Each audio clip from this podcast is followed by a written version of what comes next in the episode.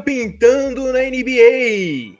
O Lakers virou o pior time da NBA no momento? Enes Kanter pode ser preso de verdade? Entenda mais essa história. E também vamos falar da primeira parcial do All-Star Game, que é basicamente a única coisa que a gente tem comentado no nosso canal. E assim começa mais um, o episódio número 13, o episódio do número do Barba. Aqui começando no podcast do Buzzer Beater. Eu sou Heitor Facinho e eu tô aqui acompanhado do ilustríssimo Felipe Haguerrara. Tudo bom, Felipe? Fala, Heitor, tudo bem?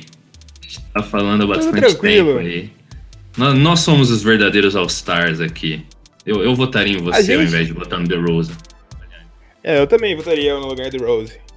Mas, mas isso, isso é assunto mais pra frente, Felipe. É assunto mais pra frente. Bom, a gente tá começando o nosso canal agora, nosso vídeo. Vale sempre lembrar daquele recadinho, recadinho excepcional, Felipe. A gente tem que falar que se você está ouvindo o nosso podcast no nosso canal no YouTube, já se inscreve no canal e deixa o like. E comenta aí, comenta aí, vamos ver. O que, que eles podem comentar? Comenta uma mensagem inspiradora pra gente ou fala qual o seu jogador que você queria ver no seu time. Inventei essa pergunta agora, nem o Felipe sabia. Mas comenta aí.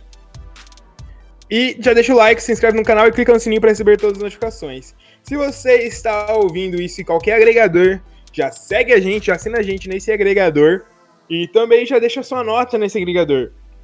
Vai lá no iTunes, o link tá na descrição, e deixa cinco estrelas pra gente, deixa seu comentário lá. Isso ajuda a gente demais. Você tá ouvindo a gente no Spotify, a maioria das pessoas ouve a gente no Spotify, sabia, Felipe? Sabia, Heitor.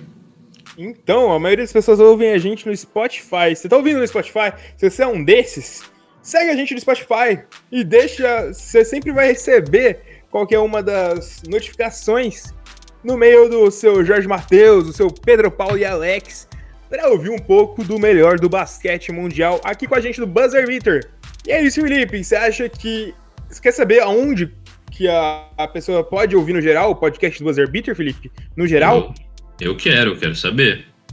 Além do YouTube, você pode ouvir a gente no Anchor, no Breaker, no Google Podcast, no Pocket Cast, no Rádio Public, no Stitcher, no Apple Podcast, no Castbox, no Overcast, no Podbean e no Spotify. Também segue a gente no Twitter, que é twitter.com barra buzzer underline, aquele risquinho baixo, BitterBR. Repetindo, buzzer underline BitterBR. Já que acabou jabá, vamos para aquilo que interessa, Felipe. Sabe o que é aquilo que interessa, Felipe? o quadro mais tradicional do basquete brasileiro? É o quadro que todo mundo espera. Todo mundo espera chegar na sexta-feira só para ouvir aquele quadro tradicionalíssimo. O quadro Perguntas pro Felipe, Felipe. Caramba. Sabia que, você sabia que esse quadro está concorrendo na APCA como o melhor quadro de basquete do YouTube de podcasts que falam em português? Ah, ainda assim é um grande feito, na verdade. o concorrente dele é o Previsões Malucas, Felipe. Olha só. Então a gente está emplacando vários hits aí. Vários hits, vários hits. Da PCA, Associação de Críticos de. Não faço ideia, porque se considerarem esse quadro vai ser difícil. Bom, Felipe, sabe quem mandou a vinheta para participar do programa de hoje? Eu tô curioso, Heitor. Tô, tô com saudade aí de, dos é seus um, amigos. É um conterrâneo meu de Campinas, Felipe. Olha só. É um dos maiores nomes da música popular brasileira da atualidade. Que Esse seria? É... MC Kevinho, Felipe. MC Kevinho mandou pra gente um áudio para perguntas pro Felipe. Vou colocar para rodar aqui a vinheta do MC Kevinho. Meu Deus. Ladies and gentlemen, é hitmaker, hein? Perguntas pro Felipe. É isso, hein? Ladies and gentlemen, se acredita? Essa foi a vinheta do MC Kevinho. Eu, a parte mais insana disso daí é que eu não, eu não conheço, eu não, não ouço muito MC Kevinho, então é bem capaz de eu acreditar que é. Mas é óbvio que é ele, MC é, Kevinho. Então. É, você Sabe tem várias é conexões aí nesse mundo do funk, né? Então, você sabe qual é o jogador favorito do MC Kevinho? Não, Heitor. É o Kevinho Duran. Nossa, essa piada foi horrível. Eu me arrependi dela no meio dela. É, eu já tava me arrependendo antes de você falar, mas depois que você falou, bateu uma depressão. Bom, Felipe, as nossas perguntas. Vamos às nossas perguntas. Boa. Uh, deixa eu achar a pergunta aqui, Felipe. Bom, antes das perguntas, Felipe, um dos nossos ouvintes, que é o Aquile Mozart, ele mandou uma mensagem e pediu um salve. Ele falou que vive no Canadá e gosta muito do nosso canal. Pediu um salve. Manda um salve pro Aquile Mozart. Espero que a gente esteja falando o nome correto dele. Ah, lógico. Mandar um salve aí para nossos parceiros do nosso podcast, quebrando as barreiras aí, do, as barreiras geográficas, atravessando o continente, voando cada vez mais longe. E ele é um dos nossos favoritos agora. Eu espero que o Aquile Mozart ele ele responda pra gente, esteja ouvindo esse podcast, eu quero que ele responda pra gente, Felipe. Pra que time ele torce? Se ele torce pro Toronto Raptors, quem é o jogador favorito dele do Toronto Raptors? Bem, Drake? acho que só, só esperando a resposta do nosso colega aí, né? Vamos é bom esperar. a gente não fantasiar muito. Bom, a primeira pergunta vai ser do Bruno Fagner Isviderski. Ele pergunta: o que vocês acham se em vez do LeBron tivesse ido para o Lakers, ele tivesse ido para o Cap ele sente boa, poderiam trazer outro All-Star no Kings. Seria bom para o LeBron, o encaixe seria 10. Ele falou 10 com D-E-I-I-I-X-X. Pois o, o Kings é um time com ótimo aproveitamento de cesta de 3 pontos, segundo a liga, tem ótimos chutadores, coisa que o LeBron precisa. Vocês acham que daria certo? Será que o Cousins voltaria para o Kings? O quão longe esse time poderia ir? Considerando com ou sem o Cousins, outro All-Star junto vindo com o LeBron. Caralho, é muita pergunta. É, então ele engatou aí, foi de 0 a 100 em 3 segundos. Então. Bateria então, qualquer palhinha aí num campeonato de arrancada, mas ah, aquela coisa do LeBron, né? Tipo, ele aumentaria, ele aumenta o status de qualquer franquia que ele entrasse. Eu acho que, é... em teoria, o Kings sem o LeBron e o Lakers sem o LeBron, o Kings é melhor. Sim, principalmente pelo que a gente tá vendo hoje, né? Exatamente. E eu acho que seria um time interessante. Você já imaginou o Kings com uma superestrela como o LeBron? Mas será que isso, por exemplo, não daria uma limitada na evolução do De'Aaron Fox? Ele teria menos, menos tempo de bola na mão, menos protagonismo no time? É, é, talvez. Porque o De'Aaron Fox precisa da bola na mão para fazer aquelas arrancadas loucas, ultrapassar todo mundo em velocidade. É a raposa mais rápida do Oeste, né? É, então. É, é, é sempre divertido, tipo, dar umas especuladas, né, desse tipo. Porque LeBron com esse core jovem aí, tipo, que realmente tem demonstrado uma grande evolução, seria genial, mas... Eu só é, acho gente... uma coisa, Felipe, que o LeBron não foi pro Lakers para ter um core jovem, jovem para mim. Sim, sim. Então... E também tem todos os atrativos da cidade de Los Angeles, né? É, Sacramento não é uma cidade que eu acho que ele se a... teria vontade de ir, né, Felipe? É, tá na Califórnia lá, não tá necessariamente tão longe, mas, tipo, estando em Los Angeles, ele tá no reinado dele midiático lá, né? Ele quer ir pra Hollywood, né? É. E eu acho que o Kiss nunca voltaria com o Cousins, que é outra parte da pergunta dele, né? É, o que é uma decisão sábia, né? Porque em anos nunca não deu, deu certo, certo, né? Não encaixou nada, então acho que não vale a pena pensar nele. É, o Cousins, se pá, é o jogador em atividade aí com, com maior número de jogos sem jogar um único jogo de playoff, né? É, então, eu acho que difícil, difícil. E tipo, parece que pros dois melhorou um longe do outro, né? Sim, sim. É, pro Cousins a gente tem que ver ele em quadra, né? É, tem que ver ele em quadra. Tem que realmente ver ele em quadra. Mas, mas de fato, tipo, foi o, a saída dele foi, tipo, o ponto de partida para uma reviravolta aí importantíssima, né? Nesse Sacramento, né? E eu acho que, tipo, o Sacramento tá em. O Sacramento não tem. Não... Na verdade, é muito difícil falar isso, mas. Eles não precisam necessariamente correr atrás do LeBron agora, vencer agora. Eles precisam desenvolver. É simplesmente assim.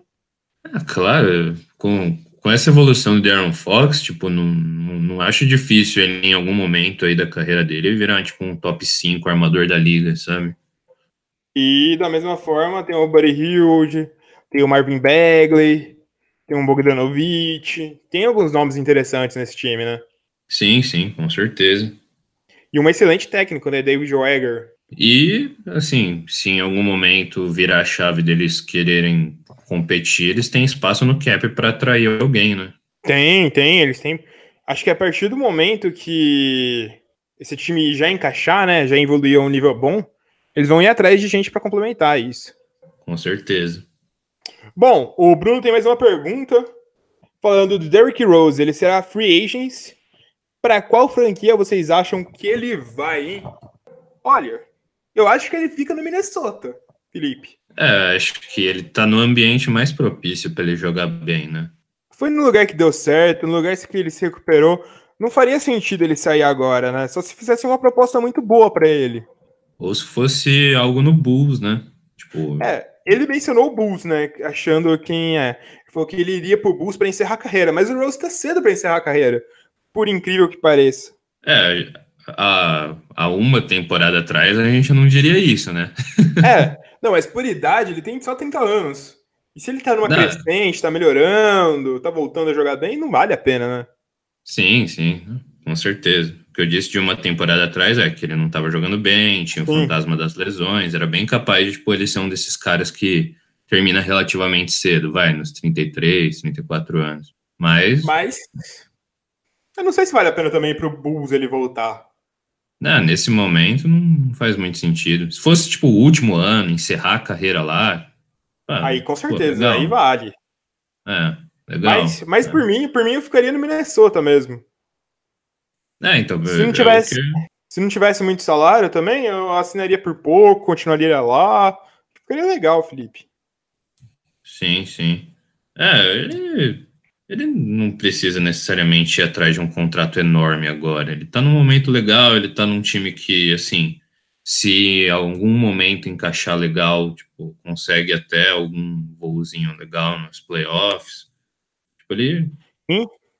Inclusive, a treta dele, eu acho, é só ver como que o time vai se portar sem o Tom Thibodeau. Pediram pra gente falar corretamente, a gente vai falar corretamente o nome, Tom Thibodeau. E tem que ver como vai se encaixar sem o Tom Thibodeau, né? Que foi o Tom Thibodeau que fez ele jogar bem de novo. Sim, sim. É, estão considerando o Royberg? O Royberg. Minnesota Timberwolves, até quando não é Bulls, é o Minnesota Timberwolves. É, então, e assim, é um treinador que ainda não provou tanta coisa assim na NBA, né? Então... Eu acho que não dá muito também para se basear só pela passagem dele pelo Bulls. Que eu acho ah, que sim. dirigir o Bulls é um dos piores empregos, dos mais difíceis empregos da NBA. Muito difícil, muito difícil. Uma bagunça lá. Ele não conseguia fazer nada direito, não tinha oportunidade de fazer nada. É uma bagunça e consistentemente, constantemente, na verdade, comparada aos anos de, vitó de vitórias, né? Então, tipo, é uma bucha do caramba. É, isso aí, eu concordo plenamente. Bom, ele tem mais uma pergunta, o Bruno Fagner Isviderski. Ele diz: tem mais duas perguntas, na verdade, né? Mas é parecido o assunto. Ele falou que o Malcolm Brogdon também será free agent na próxima temporada, assim como o Derrick Rose. Joga de PG, SG, tem 26 anos, 15 pontos por jogo, 43% de field goal de 3, por, de 3. Vocês acham que ele seria uma boa para o Lakers? Primeiro que o Malcolm Brogdon ele é agente, vai ser agente livre restrito, que basicamente qualquer oferta que chegar por ele, dentro do possível de oferecer para ele, ele eles podem cobrir, né, Felipe?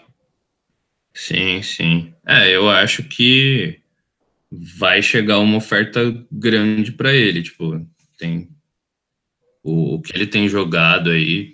É, eu acho que ele é um dos jogadores que vão forçar como a gente livre restrito. Ele é um dos jogadores desse. É. E o Lakers seria uma boa casa para ele, mas eu acho que o Lakers não vai atrás dele também. Ah, se for para gastar uma quantidade absurda de dinheiro, o Lakers vai investir em outras peças, né? É, o Lakers quer jogador estrelado, jogador de nome, essas coisas, né, Felipe?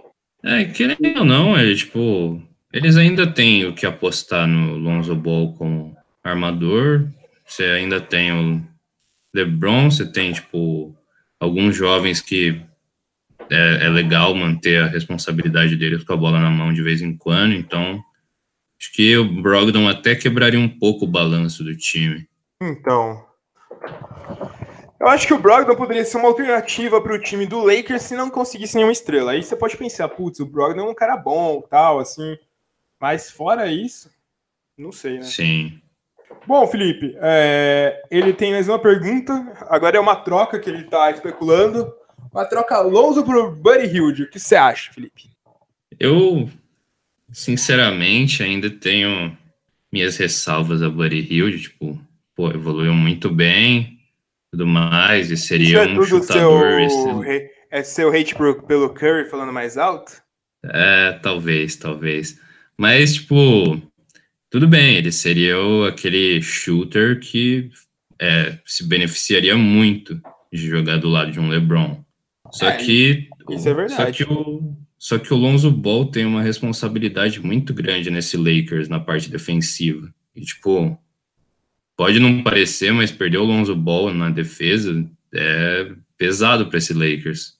É, bem pesado mesmo para esse Lakers. E é, é, aquela troca, melhor é um lado, pior é outro, eu acho que, tipo, não muda o patamar do Lakers. Sim, sim. E principalmente, eu penso também pelo lado do próprio King, sabe? Tipo, como que o Lonzo Ball ia encaixar naquele time? É, pro Kings não vale a pena mesmo. Eu acho que pro Kings não vale tanto a pena não sei se consegue encaixar um time com Fox e Lonzo. Bem difícil pensar nisso. É, então, porque provavelmente o Lonzo jogaria mais na 2, com o Buguard lá. E ele não é um cara que aproveita bem os arremessos de longa distância dele, pelo menos ainda não conseguiu, tipo, traduzir a eficiência dele no college. E aí, tipo, teria que dividir responsabilidade de carregar a bola com entre Fox e Ball, e aí eu acho que você perde muito do, do que está fazendo o time ter esse sucesso relativo de agora. É, então. Não faz muito sentido mesmo. Não faz, não vejo pelo menos. Só se eles trocarem para fazer outra troca, envolver três times. Mas mesmo assim, eu acho que é um cenário muito improvável, muito hipotético, né? Sim, sim. Concordo, concordo com o senhor. Bom, a gente tem Agora a gente tem aquele, aquela sessão, Felipe. Sessão da metralhadora de perguntas do Rocha. Opa! A primeira pergunta do Rocha é: Harden vem jogando muito bem, a chance dele ser MVP seguido é realmente possível, mesmo com Yannis jogando bem e tendo uma narrativa em volta do Greek Freak? Cara, eu acho que é bem possível, a gente já fez vídeo falando sobre isso, falamos até no último podcast. É bem possível, né, Felipe? Não, lógico. O Harden tá jogando um absurdo. E, assim, realmente, tipo, tem uma narrativa bastante favorável ao Yannis nessa temporada, né?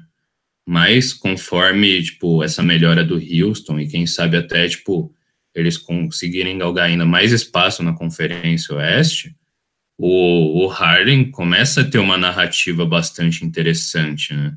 É, tipo, ele ressuscitou, entre aspas, o time do Rockets, vem melhorando muito os números em relação à temporada passada, vem fazendo sequência só de Kobe Bryant, Michael Jordan tinham conseguido fazer. Cara, tem uma narrativa boa para os dois, né? O Yannis é a nova cara da NBA, mas o Harden vem jogando muito, né?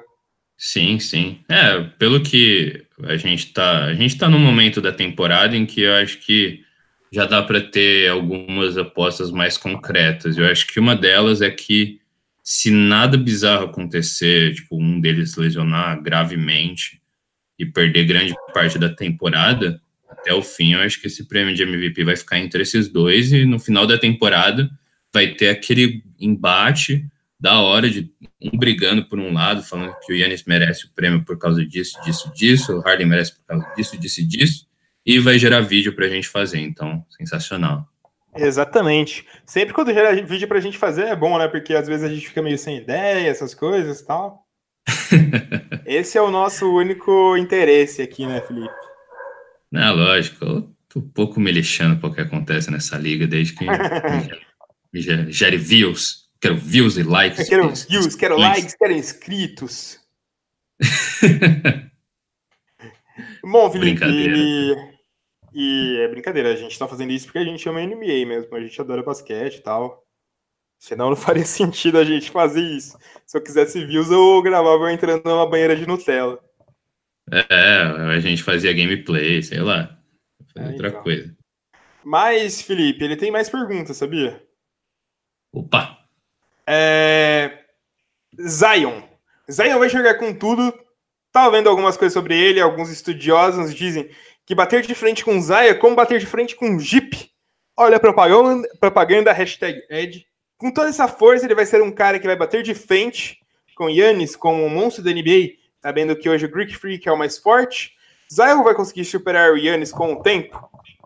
Ah, é, é, difícil especular, tipo, tentar fazer essas comparações enquanto um cara ainda tá no college, né?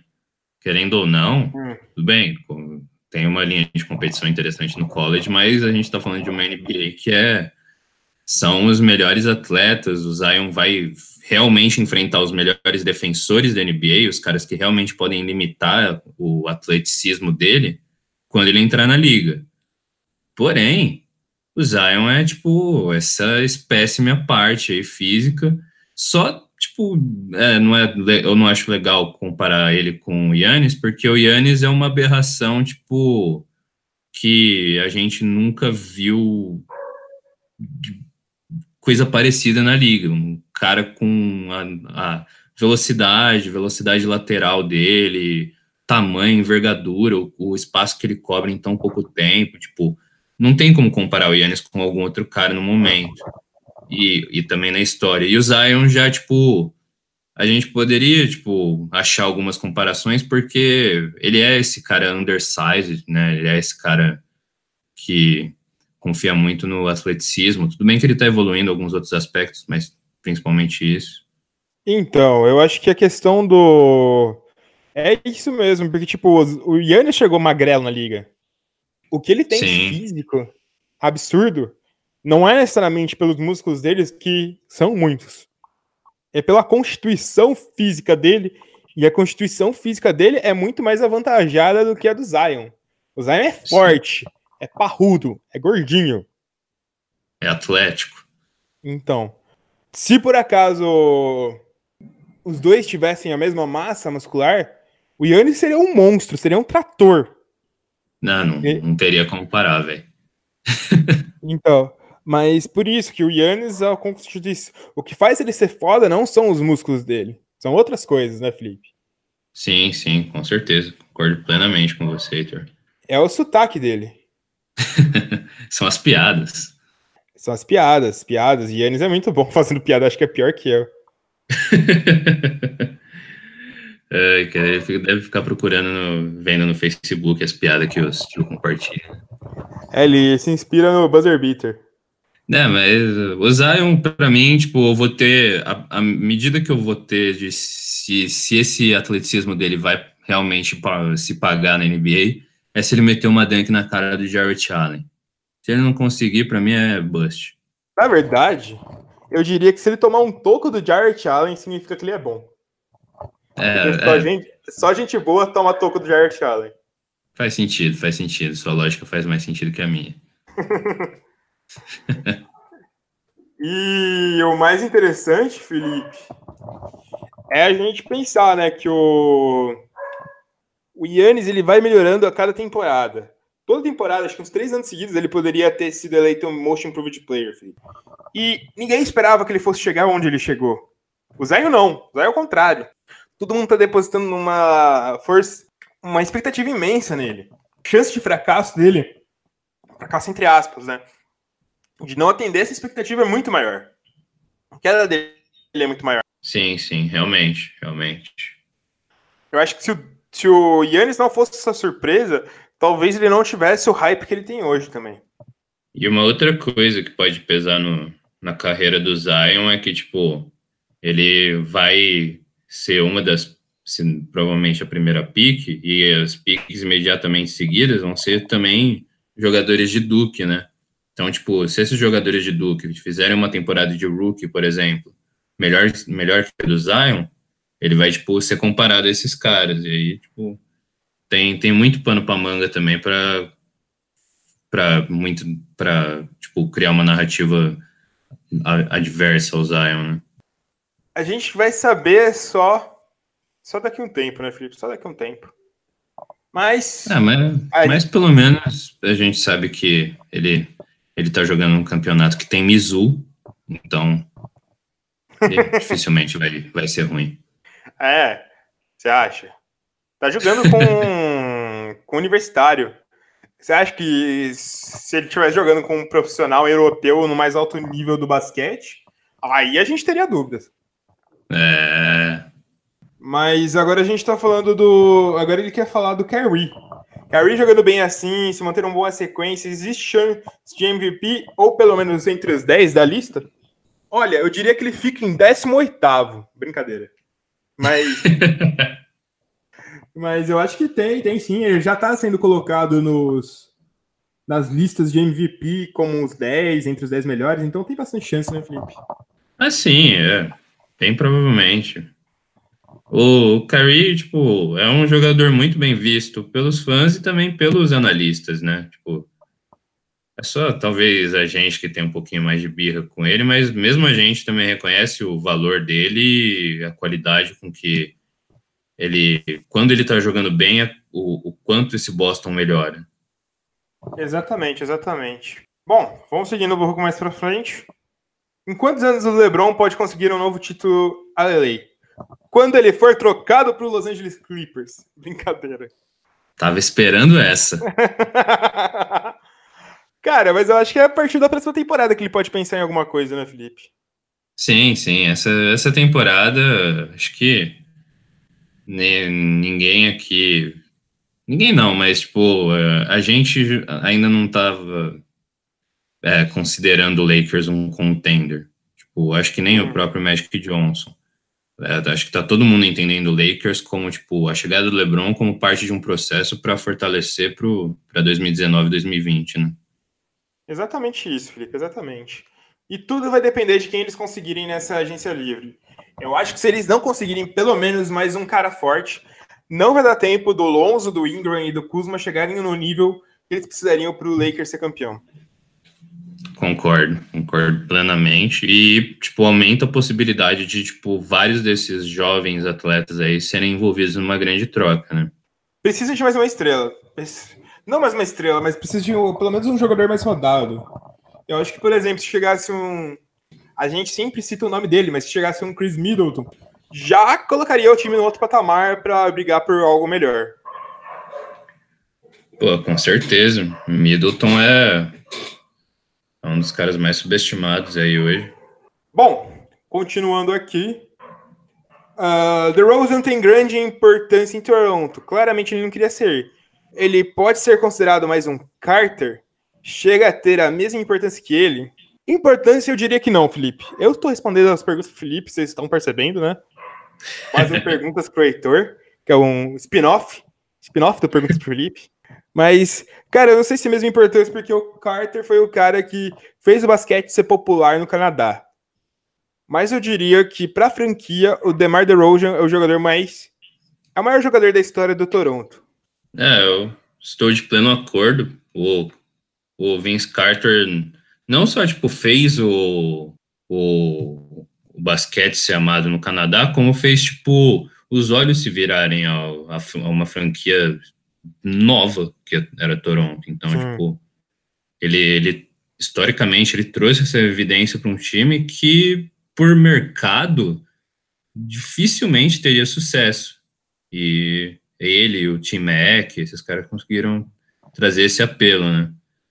E no, no caso do DeRozan, eu acho que no momento, assim, por, por tudo que ele representou, por estar desde o começo na, na, na franquia, ele é o maior ídolo. É para, para mim, por exemplo, é, para mim, por exemplo, ele não era o jogador mais importante do Toronto. Para mim, eu considero o Lowry bem mais importante que ele para tipo é, comandar esse time, ter realmente um impacto em questão de resultados. Porém, o, o peso do DeRozan como um todo, por, pelo tempo que ele ficou, por tudo que ele conquistou, é gigante. Sim, sim, sim. Eu acho que é fácil. É que o tanto o Lowry quanto o DeRozan são subestimados pelos pífios resultados que eles tiveram no playoff. Mas eu acho que é por aí é. mesmo. Assim, é, esse também é o histórico do Toronto, né? Tipo, querendo ou não, em algum em playoff, é, se você não tá, não tem o time do momento, né? A camisa pesa e a camisa do Toronto não, não tem muito peso nesses offs, não. Sim. Próxima pergunta: Bruno Caboclo ainda tem futuro na NBA? Não. Bruno Caboclo é pior do que. Eu não sei se ele tem um futuro no NBB. Exatamente. Cara, Felício tem mais futuro na NBA que o Caboclo. O bebê. Tem um cara que a gente vai falar nesse vídeo que tem mais futuro na NBA do que o Caboclo. Muito mais futuro na NBA. Muito Exato. mais jogador do que Bruno Caboclo. É, vai ser MVP, campeão. Vai liderar o meu Denver. Mentira. Oh, seria legal, hein? Encaixe com o seu Denver, mas vamos aguardar. É, Chris Paul ainda pode se recuperar nessa temporada? Tá falando que é a pior temporada do Chris Paul da vida dele. Pode. É, calma lá, né? A gente ainda tá na metade da temporada. Ainda. É. ainda e já estamos, é, é, bem relativo, né? Mas é, é lógico, Chris Paul é um dos all-time point guards aí, por mais que não tenha conseguido ainda um anelzinho. Então, é, pode ser questão de tempo aí, questão de ajuste. Não, tem bastante, tem bastante, tem bastante chance. Houston ainda é um problema no caminho do Warriors? É. No começo da temporada não era problema para ninguém. Mas com Harden jogando dessa maneira e imaginando que, tipo, ele vai chamar ainda mais a responsabilidade em momento de decisão nos offs, é um é uma pedrinha no sapato aí. Entre Cavs e Suns, quem tá melhor para pegar a pick 1? Aí tem uma contradição antes. quem tá melhor? Se tá melhor, é mais difícil pegar pick 1. ai, ai. Não tem aquela coisa que mudaram as regras desse draft? Eu fiz um vídeo sobre isso, mas eu não lembro. Sim, sim. Tem, que os tem três primeiros têm o mesmo tanto de chance? Sim. Os três primeiros têm 14% né, de chance. Eu acho que alguma coisa assim. Então eles têm a mesma chance. Ninguém tá é, melhor então, que ninguém. É, então tem Suns, Cleveland e Knicks estão no mesmo balaio aí. Tá tudo na mesma merda. Já diria o poeta. Bom, em quanto tempo o Luca Doncic consegue ser MVP? É, espera aí até o final da temporada que nós conversa. É falar quatro meses, ia falar por aí também. quatro, quatro meses para ele ser MVP, brincadeira. Olha, levando os prognósticos que a gente tem, eu acho que ele pode brigar daqui uns dois, três anos, Felipe. É, eu vou, eu vou por alto, acho que uns três, quatro anos aí. Mas eu acho que em, em dois anos ele já está recebendo uma quantidade mais significativa de votos. Eu diria que no final da temporada que vem ele termina no top 10 do MVP Ladder. Começamos com as previsões. Isso é uma previsão nada maluca, é uma previsão muito sã. Previsão realista. é o quadro Previsões Realistas com o Heitor. e ele termina falando aqui. Acompanhe o canal há um bom tempo e acompanhe o podcast desde o primeiro. Continuem com o pod a cada dia ele melhora mais. Valeu espero que respondam mais uma das minhas metralhadoras de perguntas. Isso é o quadro já, né? Metralhadoras de perguntas do Rocha. Bye, Gustavo Rocha. E apenas tem o comentário. Falou, Rocha, abração, tamo junto! É Felipe, acabamos com o quadro Perguntas para o Felipe. Nesse momento acabou o quadro Perguntas para o Felipe. E a gente precisa entrar nos assuntos desse podcast, Felipe. Precisamos. Vamos falar sobre o que primeiro? Você manda, Felipe, ah, você manda. Eu que mando? Vamos, vamos um tópico mais abrangente aqui. A gente está. E, e um tópico que provavelmente as pessoas vão acabar concordando, não vai ter tanta discordância, que é o tópico do Los Angeles Losers. Ainda bem que você, fala isso. Eu já penso que você vai xingar o Clippers. Olha só como eu tô vacinado com isso. É, então, é. alguns anos atrás aí poderia estar me referindo ao Clippers com essa frase, mas nesse momento da liga a gente está falando de Los Angeles Lakers sem LeBron, né? Sim, sim, sim. Bom, é, é, ainda que o Lakers tenha ganho o último jogo, né, Felipe? Em cima do nosso futuro MVP, Luca Doncic, ainda que tenha ganho. Mas Cara, é, eu acho que foi, foi absurdo, né? Constatar o quanto que o time é ruim sem o LeBron. Sim, cara. E, assim, é, com o LeBron, ainda dava, tipo, tinha gente que conseguia é, colocar virtualmente a qualidade dos jovens jogadores que cercam ele, da, de algumas peças em alguns momentos. Mas desde que o papai LeBron lesionou, a gente só viu cenas lamentáveis, né? Exatamente, exatamente. Tipo, a gente conseguiu ver algumas coisas interessantes. Lonzo. Ball mostrando que tem um ataque melhor do que todo mundo aparenta, que é uma das coisas boas que a gente conseguiu ver sem desse Lakers sem LeBron. Que eu acho que, é, na verdade, é basicamente a única coisa boa, porque não teve mais nada de muito bom que a gente viu. Sim, é. e para ver o peso que ele tem, né? Tipo, as duas vitórias foram contra times jovens, times que não tem, tipo, cacife para chegar tão longe assim numa pós-temporada hoje, que foram essas vitórias que eu falei, tipo, contra Dallas e contra o Sacramento. E contra Fora o próprio aí. Dallas, Vale, vale ressaltar que boa parte do jogo o Lakers estava jogando bem mal, né? Sim, sim. Eles conseguiram a façanha de perder pro Knicks. Quem e... perde pro Knicks? Eu acho que nem a assim, gente perde pro Knicks, Felipe. É, eles tomaram um sabugo do Minnesota, né? 22 Isso. pontos de diferença. Cara, só pra galera ter noção. Desconsiderando o jogo do Lakers contra o, o Warriors, são uma, duas, três, quatro, cinco derrotas e duas vitórias. É, é tipo, a gente. É, é, óbvio que o LeBron saindo, sendo que ele é o único com calibre de All-Star nesse time no momento, ia ter um efeito enorme. Daí, tipo, ninguém tinha dúvidas.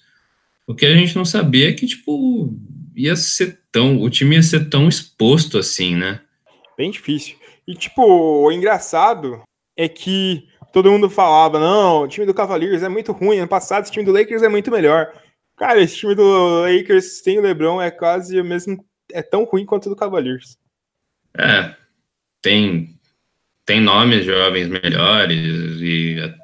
E, tipo, nomes que você consegue visualizar melhorando um pouquinho se eles encaixarem uma sequência melhor de jogos, mas sim, resultado por resultado, desempenho por desempenho sem o LeBron na quadra, que a gente está vendo é basicamente a mesma dinâmica. É, então, ele pode ser bem melhor, ele vai ser melhor que o Cavaliers, mas no momento não é, no momento não é. Não, não mesmo, não mesmo. E e esse é o time de oitava colocação, né, cara? É isso. É, caindo cada vez mais aí. Cada, cada dia que a gente olha na, nos standings, o Lakers tá mais baixo. É, exatamente, exatamente. Você acha que eles podem acabar fazendo algum movimento para trazer algum cara agora, na off-season, para melhorar esse time pro LeBron? Ou eles vão deixar só para. Off-season não, no no período de trocas? Ou você acha que, que vai, vai esperar chegar na off-season, Felipe? Assim, particularmente, eu, eu não vi nada de rumor, né? Muito forte, assim. Então. É. Apareceu até aqui um arquivo do. um arquivo bizarro. Um artigo de um site que chama Fadeaway World. Eles falam cinco melhores candidatos de buyout que, o, que pode melhorar o time do Lakers pro LeBron James. E eles citam o Rudy Gay como candidato de buyout. Tô louco. Citam o Rudy Gay e o DeMar Carroll. Cara, são dois jogadores que não seriam, não teriam buyout de jeito nenhum. É, e assim, é, tudo bem, melhora a qualidade do elenco e tudo mais, mas não, não muda necessariamente o status da, do time, eu acho. Não, e também não sairiam do time que eles estão, né? O sim, Demar... sim. Conhecendo o Nets, o DeMar Carroll só saía recebendo pelo menos uma pique. E o, sim. o Rudy Gay não faz sentido nenhum sair do San Antonio Spurs agora. Sim, sim, com certeza. É, então, tipo, é, é, difícil fazer troca nesse time, porque provavelmente envolveria alguns jogadores, tipo, Javel McGee, Rajon Rondo, KCP. É, os jogadores que eles estão mandando, eles não conseguiriam nada muito melhor em troca. Exatamente, exatamente. Eu acho que tem que esperar, né? Espera. O Lebron tá machucado mesmo. Tá fazendo. É, ele vai ser. Tá ele vai ser reavaliado. É. Vai ser reavaliado. Vamos falar que ele só volta na temporada que vem. É, aí é. Brincadeira. É abraçar a depressão. É abraçar o Zion. é você pegar e deixar os caras da D-League jogar. Andrew Ingram. Andrew Ingram. Andrew Ingram melhor do que o Brandon. Melhor Ingram da NBA. Hein? Fechamos o assunto Lakers, Felipe? Fechamos. Fechex. Fechou-os. Bom, a gente tem que também citar uma declaração político-basqueteboleira da semana. É, a gente, como a galera pediu no, na nossa aba de comunidade, a gente vai fazer um vídeo mais aprofundado depois, mas só para citar, tá tendo uma crise diplomática na NBA nesse momento. Enes Kanter não quer viajar para Londres para jogar pelo Knicks em Londres com medo de ser atacado. Porque basicamente Enes Kanter é um inimigo número um dos inimigos midiáticos mais fortes do governo turco, que é tem o atual presidente, ditador Recep Tayyip Erdogan. Erdogan, para quem não sabe, é um dos políticos de. A gente vale, vale, vale dizer que ele é político de extrema direita, né? Sim, sim. Então, é um político de extrema direita que vem governando a Turquia e é um dos maiores filhas da puta do, do mundo atual. É, e... tem Fale, fale, fale, pode falar. Sim, tem, tem toda. Desde que ele assumiu aí, ele está na frente do, do topo do poder aí na, na Turquia já desde 2003, né? Primeiro como três vezes como primeiro-ministro e depois ele que a Turquia virtualmente tinha um governo parlamentar, né? Então, o primeiro-ministro era quem tomava as rédeas do, da gestão e tinha o presidente que representava o país internacionalmente. Depois ele assumiu como presidente, só que, é, devido a diversas tensões políticas na, na Turquia, é, se eu não me engano, a partir de 19, 2019, o, o poder, poder do presidente vai ser é, aumentado ao, aos moldes de qualquer ditadura que a gente tenha visto aí na história. Né? Não, e basicamente desde 2016, em 2016 teve meio que uma tentativa de golpe, pelo menos tentativa entre aspas, né? Porque nunca sabe se isso não foi armado para o Erdogan ganhar mais poder ainda. Que os militares tomaram poder no meio de uma diversas manifestações contra o governo do Erdogan, quando ele já estava na presidência, Aliás, a eleição do Erdogan é muito contestada também, vale lembrar disso. E basicamente os militares tomaram pela ordem democrática e foi restaurado. E por ter se recuperado de um golpe, o Erdogan conseguiu mais poder ainda. O Erdogan acusou um cara de ser tudo em cima desse golpe, de ser o cara que está por trás de tudo isso, que é o. O Gulen o líder religioso Mohamed Fethullah Gulen. A gente pode estar falando errado, se alguém souber a pronúncia correta, pode corrigir a gente nos comentários. E o Fethullah Gulen, ele era super amigo do Erdogan. Eles foram parceiros políticos por muito tempo. Só que romperam depois de algumas atitudes que o Erdogan teve, né? E basicamente o que acontece? O Enes Kanter, ele tem uma organização não governamental que segue os ensinamentos do Fethullah Gulen. E o Enes Kanter é um dos críticos ferrenhos do governo do Erdogan. Basicamente, o Enes Kanter fala mal do governo do Erdogan publicamente em diversos lugares e em 2017 o pai dele foi preso. Ele chamou o, Erdogan, inclusive, do Hitler do nosso século. Depois de ter preso o pai dele, ter sido torturado tal, por causa do Enes Kanter. O Enes Kanter já foi apreendido diversas vezes em aeroportos tal. Por isso que ele tem esse medo. E vale ressaltar que teve meio que uma tensão no mundo do basquete. O Turco Glu, para quem não conhece, é um jogador que passou por vários times, como o Orlando Magic. Acho que foi onde ele teve o maior destaque, né, Felipe? Sim. O Turco Glu defende o Erdogan. E o Turco Glu criticou pra caralho o Enes Kanter, falou que isso era mentira, que ele não ia ser morto, que os documentos dele estão vencidos, que a postura dele é uma postura de covarde, um traidor da pátria. E falou várias bobagens como essas. O Cantor postou uma foto do passaporte dele, mostrando que, na verdade, o documento dele está em dia. E, seguindo essa linha, criticou, falou que o Turco Blue está sendo manipulado pelo Erdogan ele é um cachorrinho no Underdogan, talvez ele nem acredite em tudo aquilo que ele fala, porque ele está fazendo isso pela própria proteção. É basicamente isso. É, essa foi uma passada rápida aí pelo cenário, né? Tipo, no vídeo a gente vai conseguir detalhar mais, vai construir um roteiro bacana aí para ter uma, uma linha de raciocínio que faça todo mundo entender, mas, tipo, sempre lembrar a galera aí que o esporte não acontece só dentro da quadra tem, tem toda uma realidade geopolítica em volta aí. Não, e, e cara, vocês querem saber alguma posição nossa? A gente está do lado do Enes Kanter. O Erdogan é um dos maiores escrotos da política mundial. Horrível. Ele tá no mesmo bolo de que diversos nomes como Urban, como outros políticos aí que não vem citar o nome porque a gente sabe que vai gerar muita comoção nos comentários. Mas é isso que você tem mais acrescentado essa história, Felipe?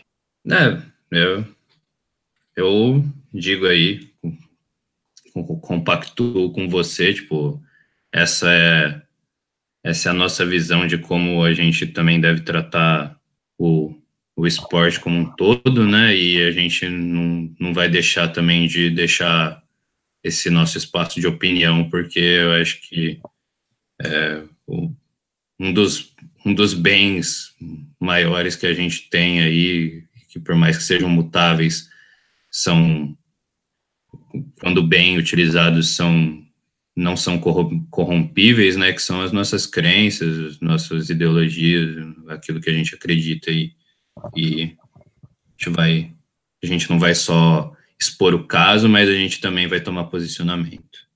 E vale lembrar também, só acrescenta acrescentar isso, não apenas o pai do Enes Kanter foi torturado, basicamente. Diversos adversários políticos do Erdogan foram torturados na Turquia. Então dá para entender qualquer estirpe do cara. Então é isso, é isso. Vamos voltar a falar de basquete dentro da quadra, Felipe? Bora, bora. Agora a gente abandona o nosso tom sério. Agora a gente vai falar do quê, Felipe? Vamos falar do All-Star Game? A gente já tá falando bastante, não tem muito o que falar, vai ser até rápido. Que saiu a saiu a votação parcial do All-Star Game, né, Felipe? A gente que... fez um vídeo nessa terça-feira comentando aí do assunto do All-Star Game, que o All-Star Game não é prêmio de merecimento, é prêmio de popularidade. Exatamente. Quer que eu leia os nomes da votação? Quer que eu leia os nomes da votação parcial para você? Você vai ler todos? Da parcial dá para ler. Os 10 principais. Ah, tá. Não vou ler os 300 nomes, qual é a posição de cada um, mas os principais eu leio. Bom, Felipe, Eu vou ler os nomes e aí você fala o que você achou de curioso em cada um desses nomes. O que você acha? É, pode vou ser. Tem, tem alguns nomes que não tem muito comentário mesmo. É o Oeste. Vamos começar pelo Oeste. Front Court. LeBron James em primeiro lugar. Luca Doncic em segundo lugar. Kevin Durant em terceiro. Anthony Davis em quarto. Paul George em quinto. Steven Adams em sexto. Nikola Jokic em sétimo. Kyle Kuzma em oitavo. Draymond Green, décimo segundo melhor jogador da NBA, em nono. E DeMarcus Cousins em décimo. O que você é, acha desses nomes? Eu acho que assim. Oh, tem aqueles nomes que, obviamente, não, não tem como discordar. LeBron James era óbvio que ele ia ser um dos mais votados. É, ainda, como você disse, ainda tem parcial, então a, a, batalha de popularidade dele com Curry ainda vai dar uma rodada. É, Kevin Durant, Anthony Davis, nomes comuns aí que a gente espera. Paul George também, pelo que vem fazendo.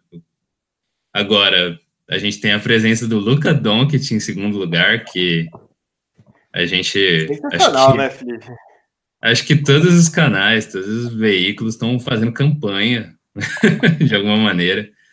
Porque realmente, tipo, é, a gente colocava eles na, ele na, nas nossas listas, mas a gente não esperava que ele ia ter de cara, tipo, uma, uma votação popular tão absurda, né? É, aquele negócio, né? Que nem apostar na Mega Sena da Viada. Você não você aposta achando que não vai ganhar. É, então. é, talvez todo mundo tenha ido nessa e aí gerou esses mais quase 700 mil votos. É... Eu tava conversando com um amigo e eu acho que, tipo, deve ter muito voto de fora dos Estados Unidos nisso, cara. Não tem como. Ah, com certeza. Eu acho você pensa que... que... Você pensa que tem o país dele, tem o país em que ele cresceu jogando, tem mais, tipo, todo, todo o resto do, da mídia tradicional e dos fãs do, do, do tradicional não, internacionais, né, dos fãs internacionais que gostam de ver esses outsiders aí, esses caras overseas se dando bem. Então, tipo, ele tem esse contingente grande, né? É, eu acho que é muito por isso mesmo, né? Porque você vê um estrangeiro dando certo no NBA, você pensa, porra, a gente pode. Quem não é norte-americano pode bater os norte-americanos. Sim, sim, essa é a grande esperança sempre, né? E quem Tem. sabe no futuro seja com Raul Neto. É. Logo, logo será. Algum dia a gente vai ter força midiática bastante para colocar ele, pelo menos, na, no topo das parciais. Ou vamos criar um bot, né? Um script que vota diretamente nele de eternamente, né? É, olha os caras já querendo conspirar, né? Eu só foi ver o Donkit lá em cima que já, já pira. Mas tem, tem um Steven Adams aí, né? Que, querendo Cara, ou não. Eu, eu, eu, não digo nem que é tipo. Não. Como que eu posso falar? Não, não merece tal. Eu prefiro o Luke Nikola Jokic. Mas, cara, eu não esperava esse Steven Adams tão bem assim. Eu não sabia que ele era tão popular assim. É, então, eu também não tinha essa dimensão. E, assim, ele não é esse cara, por mais que ele seja de fora dos Estados Unidos, a galera nem lembra disso normalmente. Então, sim, sim. ele não tem esse apelo para fora. Cara, acho eu acho que... que... o que pode ser é que ele, ele é um jogador muito justo, muito leal, muito. Ele tem muito fair play. E a galera gosta disso, né? Sim, sim. Aquele lance, acho que foi contra o quem? Contra. Foi contra o Denver? Que eu acho que o Miles Plumley. Mason Plumley? Mason Plumley. Vai tentar dar o um toco nele, ele abaixa. E o Mason Plumley cai. Ele tá com a cesta livre, ele deixa a bola de lado para tentar ver se o Mason Plumley tá bem. Aquilo foi lindo, foi muito bonito de ver, né? Palhaçada. Meteu não, é... enterrada, mano. Rapidinho, não, é... só, só bandejinha. Mas é aquilo, cara. É aquilo que a. A galera não espera que um cara vai fazer isso. Ainda mais um cara com a cara de mal que ele tem, né, velho? É legal. O Aquaman é foda, o Aquaman é foda. Eu nem fiquei tão é. triste com ele tão bem colocado. É, Mas, eu tipo, também não. Tem uns. Os três últimos são bem absurdos tomando em conta essa temporada, né? Caio Kuzma não tá tão bem assim. Draymond Green não tá tão bem assim. E o DeMarcus Cousins Todos os jogos que ele fez, ele acertou todas as bolas que ele fez, só que não fez nenhuma cesta. É, essas 90 mil pessoas que votaram no Cousins estão de palhaçada. Isso sim é palhaçada. É. É Dub Nation, né? Dub Nation. De otário. Mentira, tô brincando. Bom, vamos falar dos guardas. Os guardas têm o Stephen Curry em primeiro, Derrick Rose em segundo, James Harden em terceiro, Russell Westbrook em quarto, Clay Thompson em quinto, Damian Lillard em sexto, coitado do Lillard, DeMar DeRozan em sétimo, Lonzo Ball em oitavo, Devin Booker em nono e Chris Paul em décimo. É, é, tipo, falando já do Lonzo Ball, acho que ele tá aí pelo mesmo motivo que o Kuzma tá, tipo, pela potência midiática que é o Lakers, né? Exatamente, exatamente. É por isso. Tá na cara. E também, pelo mesmo motivo, tá o Clay Thompson acima do Damian Lillard, do DeRozan. Não, tipo... É isso, é popularidade. O Warriors tem muita, muito fã, Lakers tem muito fã, Chris Paul tem muito fã. Não tá jogando Sim. nada na temporada, tá em décimo. Devin Booker merecia estar mais para cima, DeRozan merecia estar mais para cima, Lillard merecia estar mais para cima. Mas eu acho que a grande história disso aí é o Derrick Rose, né, Felipe? É, tem muita gente pegando esse carrinho aí do melhor sexto homem da temporada. Não dizendo que ele vai ser, mas, tipo, de gente querendo que ele seja. E chegando ao ponto de votar mais nele do que no Kevin Durant, do que nesses outros caras. Não, ele é. tá na frente do que a gente imagina que seja o MVP até o momento da temporada, né? Que é o James Harden. Então. Sim. Cara, é que é, tipo, é super justificável. Tudo bem que a gente não é tão fã do Derrick Rose aqui, principalmente por alguns comportamentos dele extra-quadra, que não vem ao caso nesse episódio do podcast.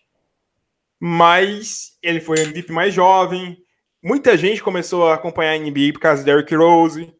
Teve muitas lesões na carreira, ele tá fazendo uma temporada de reconstrução da carreira dele, tá dando uma volta por cima. É uma narrativa que chama atenção, né, Felipe?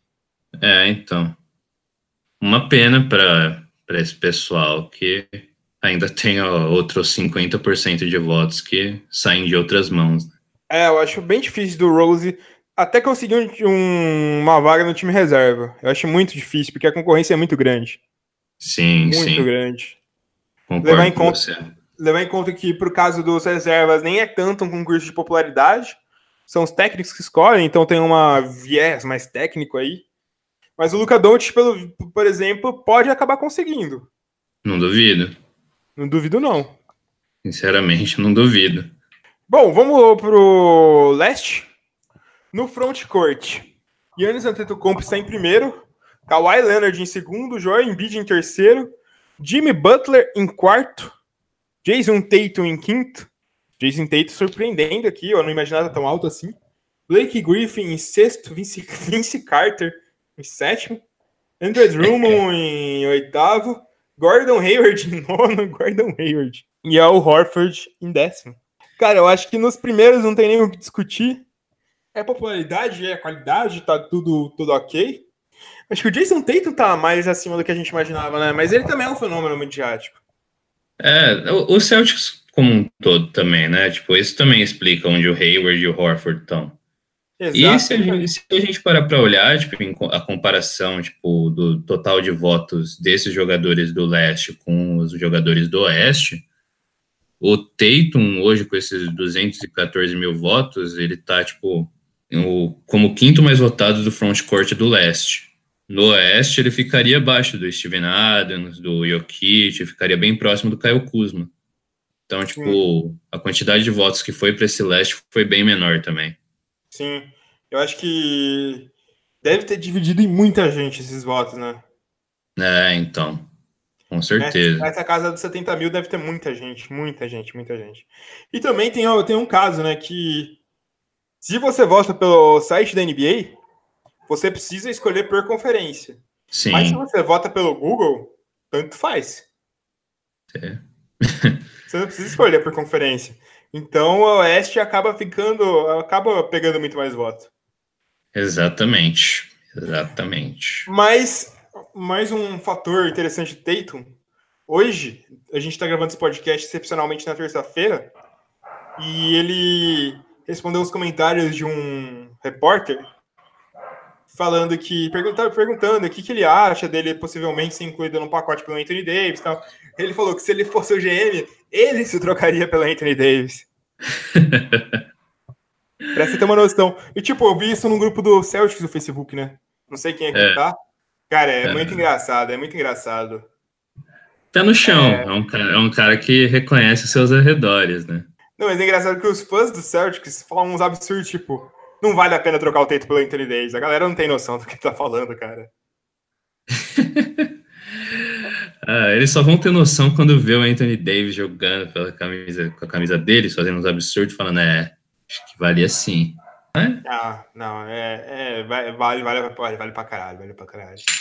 Mas eu acho que o mais interessante desses front courts tá no sétimo nome. Vince Carter, Felipe.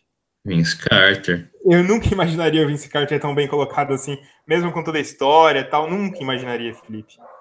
É, eu também achei que ele ia ficar abaixo no, nos votos. Eu imagino até que, tipo, ele seria esse veterano, o cara que está se aposentando, que as pessoas até dariam uma esquecida, considerando que tem outros jogadores. Por exemplo, Novitz que não apareceu na lista do Oeste. É, é. Tem o fato de que ele pode ter até tido mais votos que o Vince Carter ou o Novitsky, só que no Oeste precisa de muito mais votos para estar tão bem colocado. Né? É, também, também, realmente. Mas a gente vai citar que eu não, eu não imaginava. Falando Sim. dos guards, Felipe. Primeiro lugar, Kyrie Irving. Segundo lugar, Dwayne Wade. Terceiro lugar, Kemba Walker. Quarto lugar, Ben Simmons. Quinto lugar, Victor Oladipo. Sexto lugar, Kyle Lowry. Sétimo lugar, Jeremy Lin e da Zach Lavine. Oitavo lugar, Jeremy Lin. Nono lugar, Bradley Bill. E décimo lugar, John Wall. Começando falando por cima, né, cara? É, a gente fez um vídeo falando que o Dwayne Wade pelo basquete não merece, mas All-Star não é merecimento, mas é muito legal. O Dwayne Wade é muito bacana ver ele nessa lista, né? Lembremos que no, no podcast do All-Star eu coloquei o Dwayne Wade na minha seleção. Eu, eu apostei no, nesse voto aí apaixonado pelo pelo Titio Flash aí. E, tipo, agora eu me surpreendi pra caramba, tipo, realmente, é bizarro ver ele assim.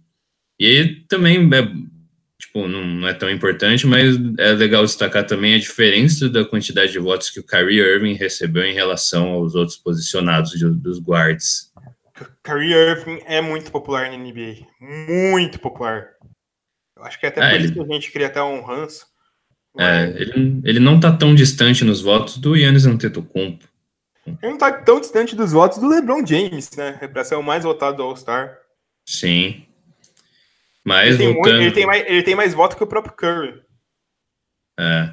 Mas voltando aos, aos méritos dos jogadores aí, tipo, o Wade é bacana demais de ver assim, tipo, infelizmente é, é capaz de, né, nessas de da, dos outros 50% dos votos ele não entrar, né? Mas. Mas eu acho que o Wade tem chance, cara. O Wade tem chance. Mais que o Rose. O Rose desses três eu acho que tem menos chance. A narrativa compra para os fãs, mas não sei se compra para a mídia, para os jogadores e por todo o resto. Sim. Mas eu acho que o. É, pode falar, pode falar, pode falar. Não, eu ia falar mais da sequência, que, tipo, é, pelo menos essa sequência de Simmons, Oladipo, Larry, tem... É, é, esperado, né? É, não tem nenhuma surpresa. Eles são os principais guardas da conferência. É, é, é exatamente isso. Mas o melhor nome dessa lista é o Jeremy Lin na oitava posição. Cara, a Linsanity não acaba nunca. Linsanity em Atlanta, hein, Felipe? Não, o Jeremy Lin só precisa colocar o. tá com o nome dele no, em algum roster. Ele vai receber uma quantidade absurda de votos. E merece, né, cara? Aí merece. Jeremy Lin, melhor jogador da NBA. Bom, tu falei. E também a posição dele é, em relação aos dois que estão abaixo, principalmente em relação ao Sr. John Wall, é um atestado do quanto, tipo, esses caras, o John Wall perdeu de popularidade na liga, né, cara? Perdeu respeito, respeito que ninguém tinha, né? É, então, na real, que a galera tinha. Ele era o jogo. Um, Jogador um, querido. Um cara que. É, ele era um cara muito querido por ser rápido, atlético, fazer aqueles layup girando e tudo mais. Só que agora ele é só um tiozinho fracassado. É, foda, foda mesmo, né? Foda mesmo. Mas. Mas, Felipe, a gente falou bastante sobre esse All-Star. O que mais que a gente tem que falar, Felipe? que mais? que mais que a gente tem para falar? Tem só mais um assunto, né? Tem só mais um assunto. Né? A gente precisa falar de um garoto que, como eu, amava os Beatles e os Rolling Stones, brincadeira. Do um garoto brasileiro, um garoto brasileiro que vem cantando em terras tupiniquins e logo logo vai encantar em terras do Donald Trump. A gente precisa falar de um cara. Para quem não sabe, existe um site que chama Draft Express, que é o principal conteúdo sobre draft na NBA, em toda a NBA. Certo, Felipe? Que foi anexado à ESPN. Do Jonathan Givoni é o dono do site. E um, e um jogador, e um jogador foi citado no Draft Express, um jogador brasileiro. Ele é Marcos Lousada Silva de 19 anos. Vulgo Renato Aragão, vulgo Dr. Renato, vulgo Didi. Esse é um brasileiro que tem muita chance de draft desse ano acabar pintando como uma surpresa. Ele está crescendo muito na colocação. Ele nunca foi um jogador brasileiro como o Gabriel Jaú, como o Iago, como o Maicão, de participar de muitos drafts e. Muitos camps, né? Muitos camps. Mas nessa temporada ele está jogando muito bem. Ele é, o Franca, que é o time, um dos times mais estrelados do NBB, ele, é ele é titular do Franca. Ele tá com 26 pontos por 40 minutos, que é a média de jogo do, da FIBA. Tá chutando 67% de dois pontos, sendo um SF, né? Ele é um SF, meio que um SF, pode jogar de SG, mas é mais um SF. Só que esse número é muito mais absurdo. Ele tá com 51% da linha de 3, Felipe. É, se só, só os, as estatísticas dele do NBB, tipo, por mais que ele é, não esteja pontuando tanto, é, tipo, no, nos números mais tradicionais, é, mesmo a, a, taxa de conversão dele do NBB das bolas de 3 a 40.5 já é um número monstro. E, é muito monstro, muito monstro. E, tipo, legal ver essa, essa subida de conceito sobre ele, né? Porque das, das últimas expectativas que a gente vem tendo, é, a gente já estava, tipo, pelo menos antes dos caras aparecerem, antes dos caras serem relacionados para draft ou virarem, tipo, é, nomes a se colocar no draft sem sombra de dúvidas, a gente, tipo, vinha de várias temporadas falando do Jorginho, do Lucas Dias, do Maicão, como você falou, de todo mundo. E, tipo, o Didi foi um cara que parecia que estava na sombra desses nomes aí, pelo menos em exposição, né? E ele assumiu, tipo, essa posição simplesmente pelo jogo dele, por resultado, por demonstrar ser um monstro. Ele começou uma liga de desenvolvimento, ele começou indo muito bem numa liga de desenvolvimento e começou a ter chance no time titular. E, tipo, normalmente, jogador mais jovem, assim, quando tem chance de time titular, é que o time tá forçando ele para desenvolver tal. Cara, o Didi tava tendo chance porque ele tava sendo realmente um dos melhores jogadores do Franca. É, então, e assim, ele tem, eh, falando assim por ferramenta, ele tem ferramenta para jogar na NBA. Não como um ala, ele teria que dar uma transitada para para jogar como um shooting guard mesmo. Mas, Mas dependendo, eu não duvidaria até ele jogando de SF, porque ele tem 19 anos, ele tá crescendo. Ele tem quanto de altura? Deixa eu confirmar isso. 1,95. 1,95. É, realmente seria melhor um shooting guard, mas. Mas ele pode até ser um SF um pouco mais baixo e tal. Ele transita isso, porque o importante dele é que ele consegue marcar SFs. Ele é muito bom marcador também, Felipe. Então, Heitor, é que é, tem, esse, tem esse peso do que a gente falou, que ele não foi para muitos camps, ele não tem a experiência sim, de sim, confronto sim, internacional contra, tipo, jogadores com armas físicas e técnicas diferentes. Então, não, por mais isso, que ele tenha... Isso eu toda certeza. Só que, tipo, o interessante é que, tipo, pensando nele para a própria NBA, ele, é, ele tem as ferramentas para ser esse é, marcador versátil por mais que ele seja um shooting guard, que é o que caminha pelo caso da altura, ele é um cara que não perderia na troca para marcar um, um ala, na maioria dos casos, né? Obviamente, com alguns outros porém e tal, mas é isso que é interessante ressaltar. É, sim, sim, eu concordo. Eu, eu só, tipo, acho que é, ainda, por mais que ele tenha essa qualidade de marcação capaz de, tipo, é, fazer esse stop no NBB, eu ainda fico, tipo, pelo menos no, no receio em relação aos alas da NBA, que é uma, um nível de é, exigência de marcação um pouco bem mais diferente, na verdade, né? Sim, sim, sim. São, são, são alas bem mais altos, são alas bem mais fortes. Então, tipo, mas. Mas, mas de qualquer maneira, tipo, é o que você falou, ele tem 19 anos, então, tipo, tem o que desenvolver aí ainda. Tem muito que desenvolver. E ele tem 19 anos, tem muito que desenvolver. Ele já tá tendo uma crescente muito alta. E é como o Draft Express fala: poucos prospectos estão tendo uma temporada estatisticamente tão boa quanto a do Didi. É, e assim, eu acho que justamente essa visibilidade de agora vai, vai levar ele para camps, ele vai ser chamado para esses espaços onde ele vai ter essa prova contra jogadores internacionais, e aí, tipo, vai ser um momento legal para ver como ele se comporta nesses ambientes, né? E o fato dele não ter participado desses camps é até uma boa para a colocação dele agora, né? Porque ele só tem o desempenho dele do NBB como prova. Sim, e, sim. E estão atraindo, e tá, tá atraindo muito interesse. Você diria que o Didi vai ser o próximo jogador brasileiro a jogar na NBA, Felipe? Cara, eu acho que, assim, eu vou confessar que eu nem estava prestando muita atenção na, nessa possibilidade dele surgir como uma escolha de segundo round aí. Sim. Mas, mas agora, tipo, eu, eu nem imaginava que os gringos estavam prestando tanta atenção nele. Gringos, eu digo, tipo, NBA mesmo, os scouts.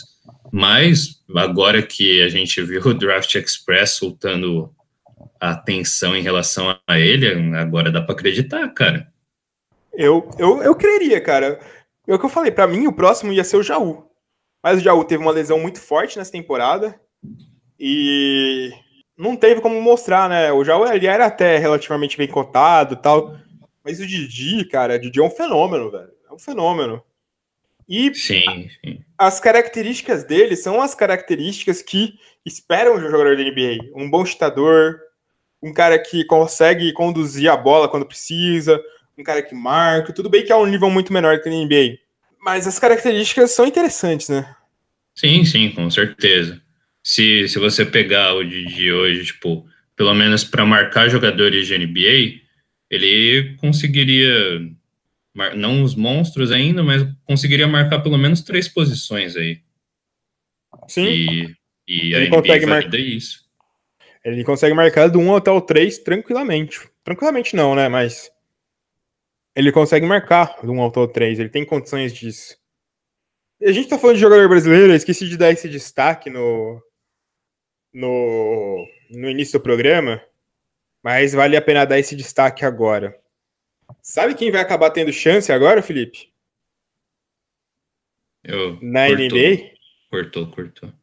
A gente está falando de jogador brasileiro. Eu esqueci de dar esse destaque no início do programa, mas vale a pena recomendar e falar disso de novo agora. Eu acho que os torcedores brasileiros vão começar a ficar de olho no jogo do Utah Jazz. Raulzinho vai voltar a ser titular desse time, Felipe. Amém. Isso não é porque o Queen Snyder gosta dele, não, tá? É que tanto o Rick Rubio quanto o Dante Exxon vão acabar. Eles estão lesionados e vão ter que dar esse espaço. Ou eles vão pro mercado, que ainda não foram, ou eles vão ter que usar o Raulzinho, porque Eles podem até usar o Donovan Mitchell de PG titular, colocando algum SG. Só que Raulzinho vai receber muito tempo de quadra. Ele já teve 29 minutos no último jogo. É isso que o povo quer. É isso que o povo precisa. Raulzinho, Raulzinho vai dominar.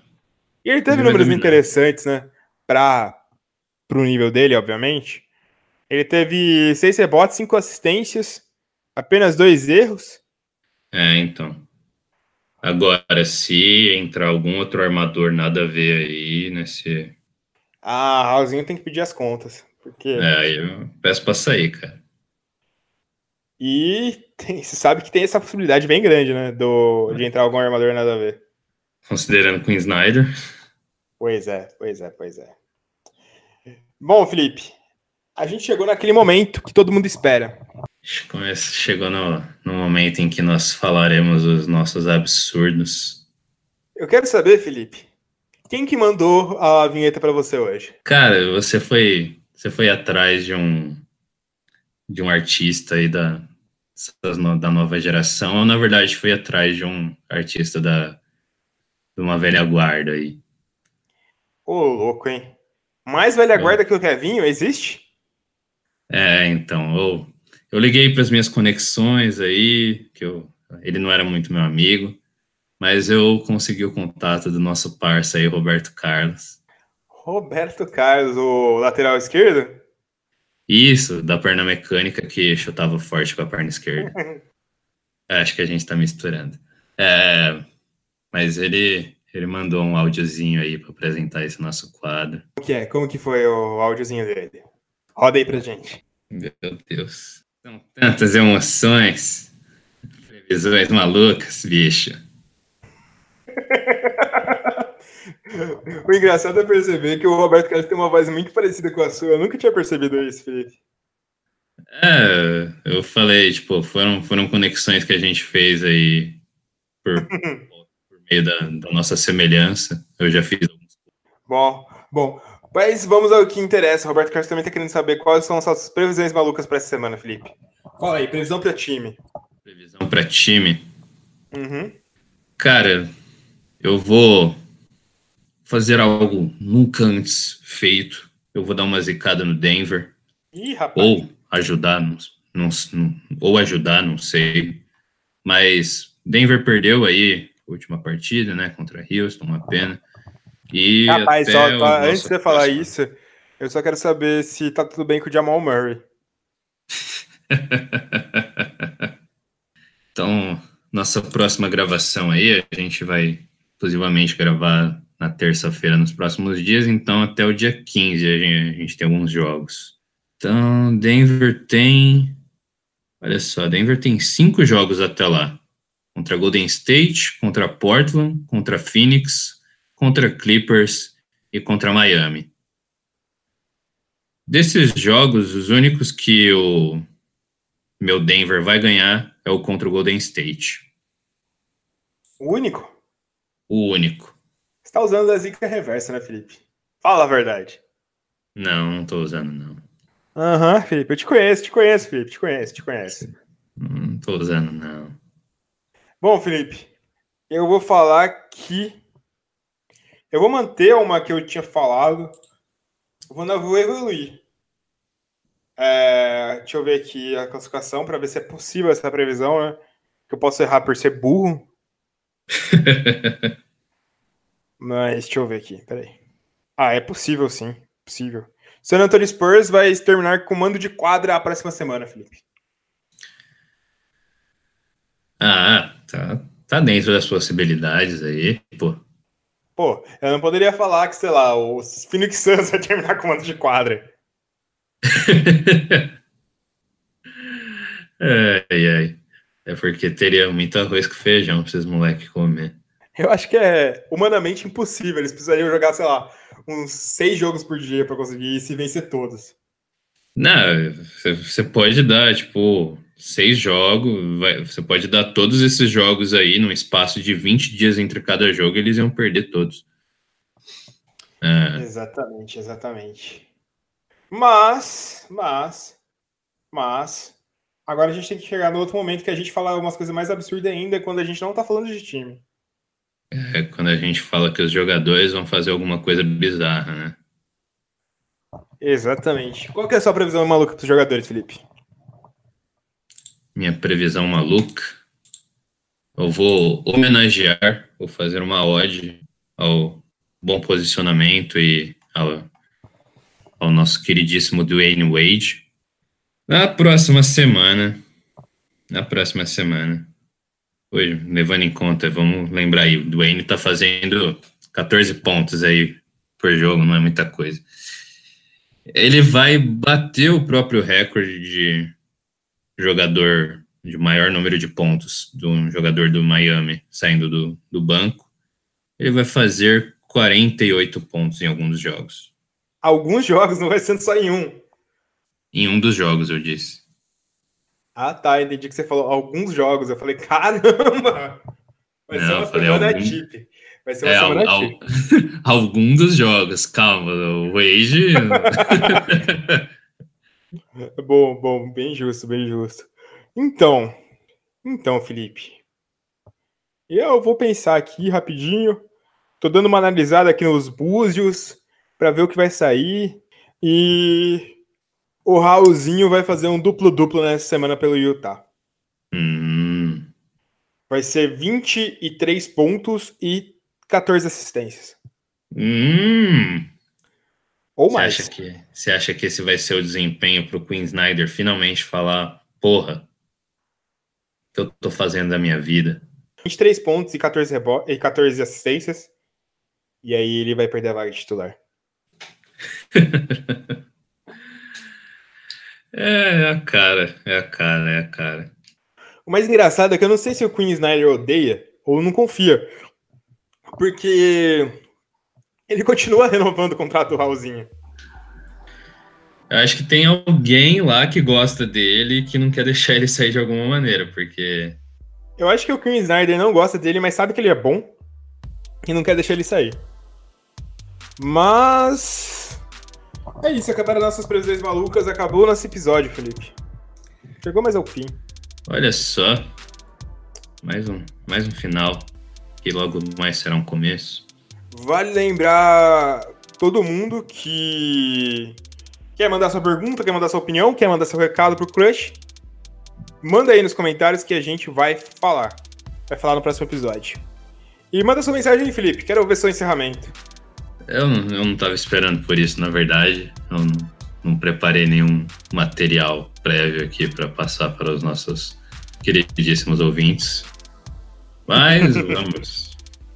Vamos no improviso. Sem rimas, obviamente. É, você aí que tá tendo esse. A gente ainda tá no começo de ano.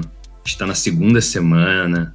A gente tá ainda naquele período em que ainda a gente ainda está motivado para ir na academia, para continuar indo na aula de cerâmica, para continuar aprendendo aquela coisa estranha que você queria aprender, aprender origami no YouTube. E entrando a próxima semana aí, já vai ter muita gente desistindo. Eu quero que vocês olhem para os seus resultados que os- que vocês estão conseguindo com essas novas experiências, com essas mudanças que vocês estão tentando promover nas suas vidas e tire algo positivo. Não, não, não arranje desculpas para deixar isso de lado, a- começando aí a próxima semana, os próximos dias. É, acredita em você, acredita em você, cara. Você, vai ter um ano maravilhoso aí, tudo que você está aprendendo agora vai valer a pena. E eu acho que só uma ressalta. Se você achar que tá muito difícil de fazer as coisas, pode ser que você não achou a atividade certa. Se não existe tanta motivação, você não goste tanto disso, talvez. Né, Felipe? Exatamente. Exceto origami. Origami, se você não gosta, você não tem caráter. É verdade, é verdade. Bom, com esse recado bonito do Felipe, a gente encerra aqui nosso 13 terceiro episódio. Número de barba. O número do cara barbudo que veste vermelho, que faz várias cestas. Essa parte você não imaginava, né? Mas a gente encerra esse episódio aqui e manda um abraço pra todo mundo, que vocês tenham uma semana iluminada e muitas coisas felizes acontecendo essa semana. Falou, galera, um abraço, é nóis, tamo junto!